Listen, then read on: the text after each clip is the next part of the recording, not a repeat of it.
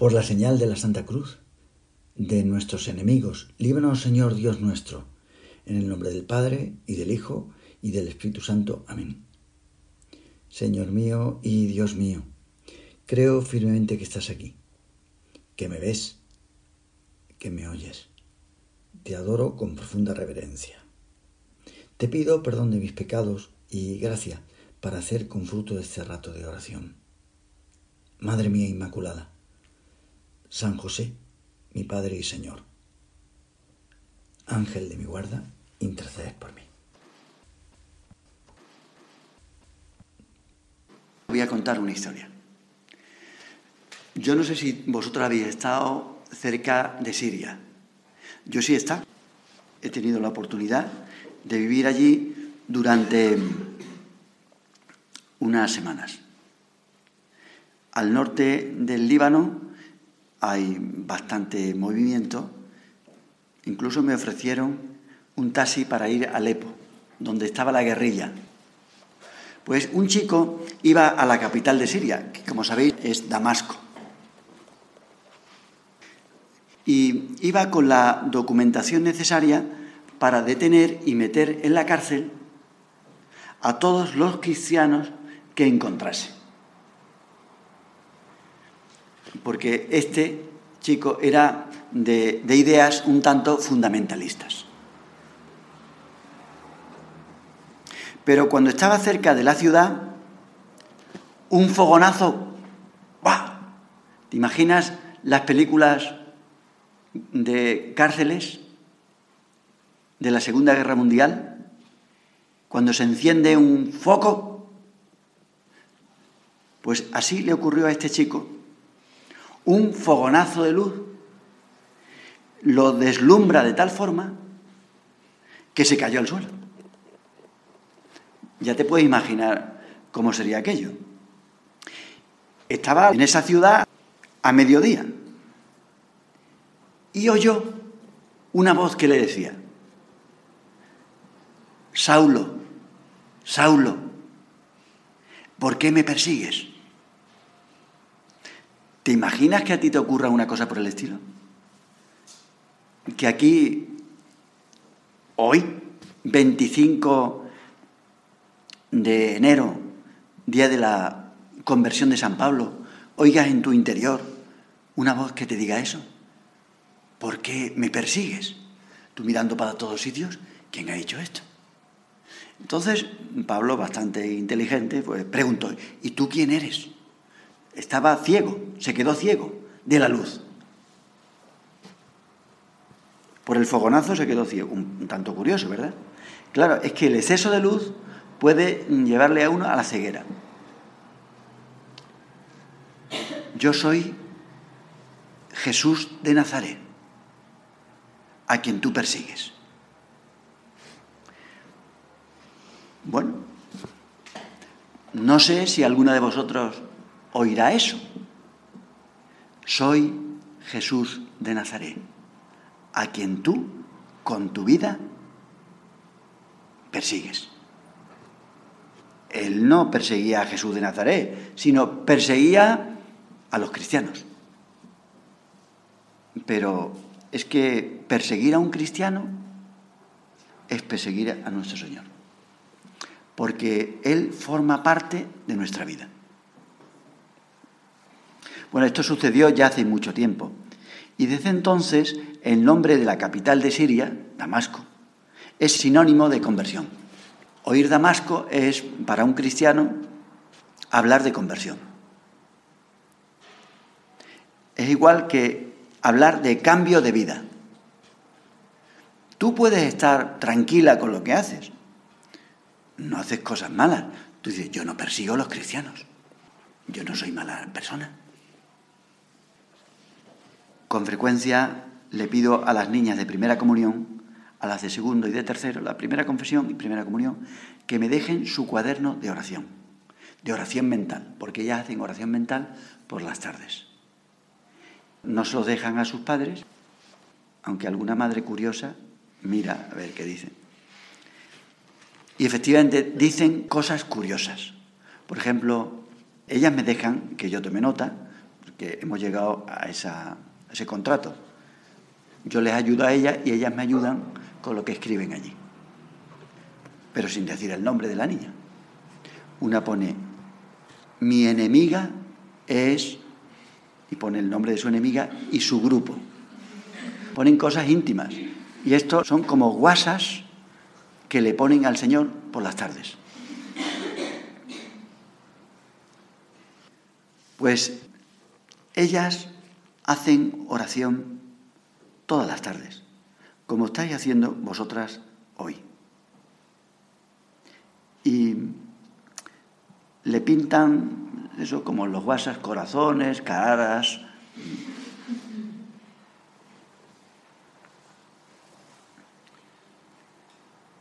¿Qué es lo que puedes tú decirle al Señor? Pues mira, yo lo que te diría que la meditación de ahora, quizás no le digas muchas cosas, escúchale, escucha la voz de Dios, que te va a hablar en tu interior. Tú no eres una mala persona, como una de las chicas que ponía en su cuaderno, soy una niña muy buena.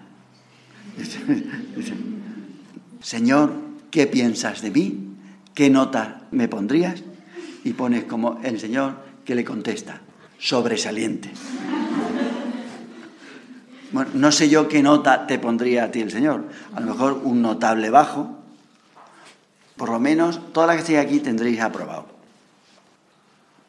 Señor, ¿qué nota me pones? Pues quizás aprobado. Sobresaliente. Notable. El Señor te lo dirá como a esas niñas se lo dice en su conciencia. Pero es que eso no basta. No basta que tú no seas una persona mala. Mira, este cambió tanto de vida que se cambió hasta el nombre. Y pasó a ser conocido como Pablo. Hombre, a mí me gusta más el nombre de Pablo que Saulo. Hoy lo conocemos como San Pablo. ¿Y qué hizo para cambiar de vida? El Señor, cuando lo convirtió, le dijo que fuese a buscar a un cristiano que se llamaba Ananías. La voz que le habló cerca de Damasco le dijo que fuese a ver a ese hombre. Pues ante este deslumbramiento, como Saulo, hombre, aunque perseguía a los cristianos, en el fondo era buena persona. Se convirtió en discípulo de Jesús. Lo siguió. Tú no eres mala. ¿Sigues al Señor? ¿Lo sigues de cerca? ¿Tú te puedes considerar como uno de los apóstoles? La voz de Jesús provoca en los que están bien dispuestos una conversión pienso que si estás aquí es porque estás bien dispuesta. No sé cuándo llegará tu conversión. Yo todavía no me he convertido, no he tenido ninguna conversión. Alguna de vosotras puede ser que ya la haya tenido. Eso depende. Pues pídele, dile al Señor, Señor, ¿cuándo me voy a convertir? El prelado de la obra, el padre, ha escrito unas palabras que te voy a leer. Cada santo, y tú y yo, aunque no seamos santos, queremos serlo, cada santo ha tenido su Damasco, su momento de conversión radical a Dios. Podríamos decir que también nosotros tenemos nuestro Damasco o nuestro Madrid o nuestra Granada. No sabemos dónde nos va a coger la conversión. Cada santo tiene su Granada. La verdad que la conversión de San Pablo fue bastante espectacular. Luego se han pintado cuadros con la conversión de San Pablo. Algunos son sorprendentes. No todas las conversiones son así de vistosas. Lo importante es que las conversiones sean eficaces. Porque a veces la luz de una bengala es bonita, pero enseguida se apaga. Hay gente que se convierte y se desconvierte con mucha facilidad. Pero no se convirtió el otro día. ¿No dura una semana la conversión? Sí, la bengala, cuando se apaga, tiene una bonita en principio, pero se apaga y deja un palito triste, que encima mancha si le tocas. Esto es lo que pasa que unas personas que se han convertido, si, si luego mm, pues las conversiones no son eficaces, lo que hacen es para peor. Los santos cuando se convertían hacían proyectos. Tú haz proyectos. Y ellos hacían proyectos para toda la vida. Y en esos planes contaba con el mejor de los arquitectos, con Jesús, nuestro profesor de proyectos. dice, Señor, ¿qué podemos hacer tú y yo juntos? ¿Tú cuando piensas en tu futuro, piensas en Jesús? ¿O piensas en todo el mundo menos en Él? Hay gente que piensa en las amigas para los proyectos del fin de semana o los proyectos del verano. Tú cuando piensas en tu futuro, piensas en nuestro Señor. Porque si tú no piensas en nuestro Señor, quiere decir que tú no eres cristiana. Lo que San Pablo pidió a los cristianos después de su conversión es que construyeran sobre un terreno firme, que tuvieran amistad con Jesús.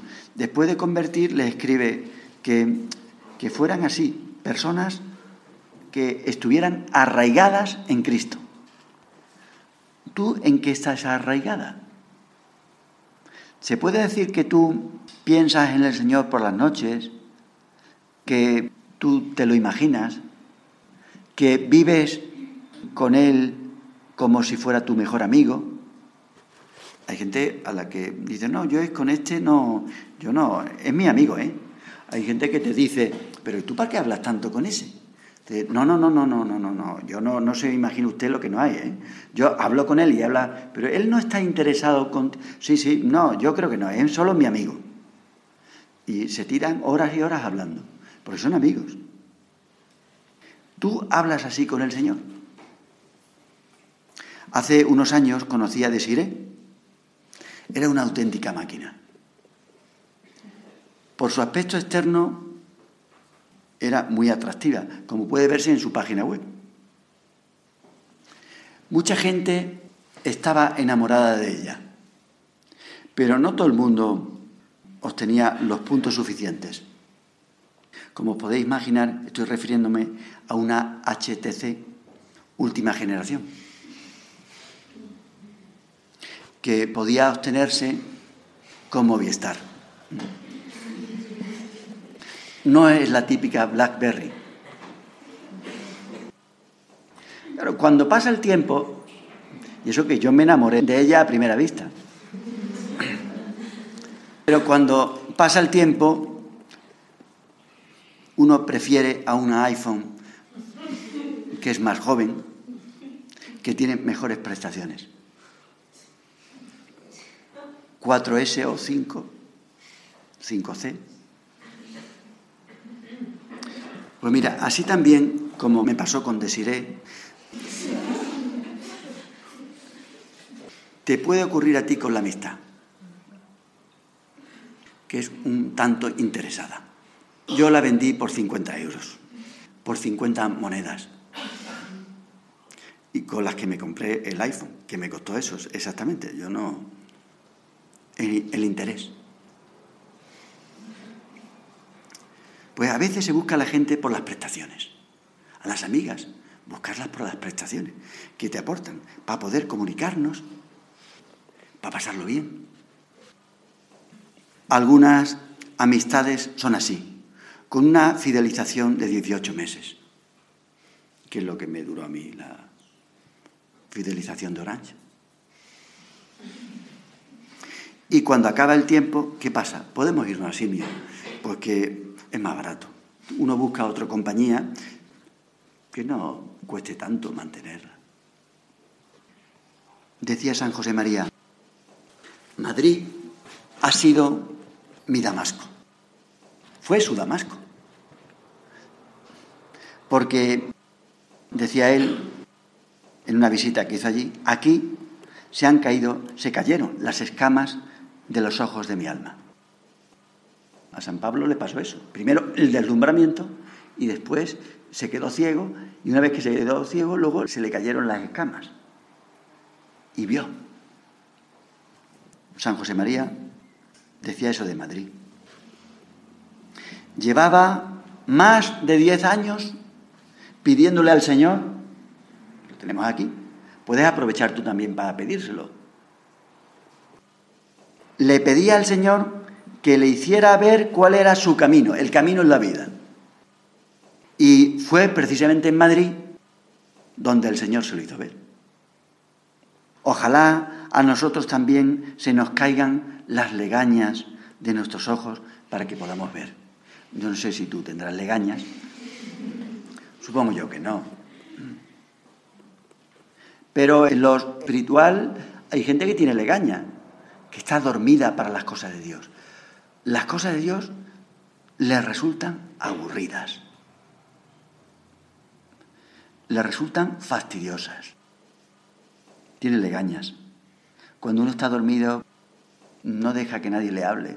Por lo menos, hombre, los que tenemos mal despertar, a nosotros nos sucede eso. Que dice, mira, no estoy yo para muchas cosas, ¿eh? O sea, no me habléis cuando recién levantado. Porque que te puedo decir una palabrota. Hasta media mañana, hasta las 11 de la mañana, por favor, no me digas nada. Pues ante la cosa espiritual hay gente que tiene un mal despertar tremendo, o sea, que no se despierta, que está así todavía embotada. Vamos a repetirle ahora a Jesús lo que en una ocasión le pidió un ciego. Señor, que vea. Díselo, díselo. En tu interior, como yo se lo estoy gritando. Antonio, ¿qué quieres que te haga? Pues a ver si de una vez para todas me convierto. Señor, que vea. Que como San Pablo en Damasco, yo aquí en Granada recobre la vista, la visión sobrenatural. Que vea con tus ojos. Eso ya es mucho pedir, ¿eh? Antes, cuando venía para acá, le he dicho a San José María que predicara él. No yo. Que yo predique no tiene ningún mérito. Que predique San José María sí. Pues ahora le digo al Señor que yo vea con sus ojos. Como os está viendo a vosotras, que yo pueda veros. Pero no solo a vosotras, sino todo. Porque, hombre, uno aquí en la tierra puede estar ciego.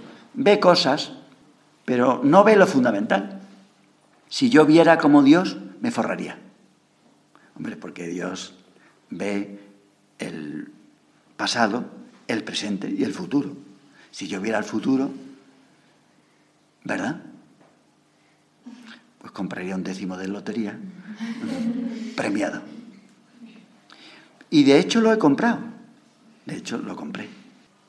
Cuando tenía 16 años, recién cumplido. El 31 de enero del año 1900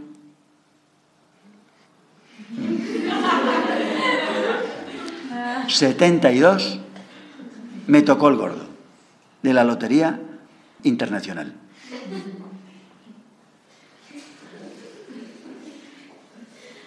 Pues pídele al Señor que haga el milagro, por lo menos de tu conversión y la mía. De las otras no sabemos. Hay gente que ya se ha convertido, está ya bastante bien convertida, pero algunos necesitamos una conversión. A lo mejor no de golpe, porque, hombre, yo lo que le digo al Señor, quizás esto, una conversión de golpe, no es mi estilo. Porque si hay que sufrir mucho, yo prefiero que no. Quizás no de golpe. Señor, esto que vea, por lo menos ahora quítame una diostría. Sí, una diostría. No digo yo que vea perfectamente, sino quita, por lo menos quítame una.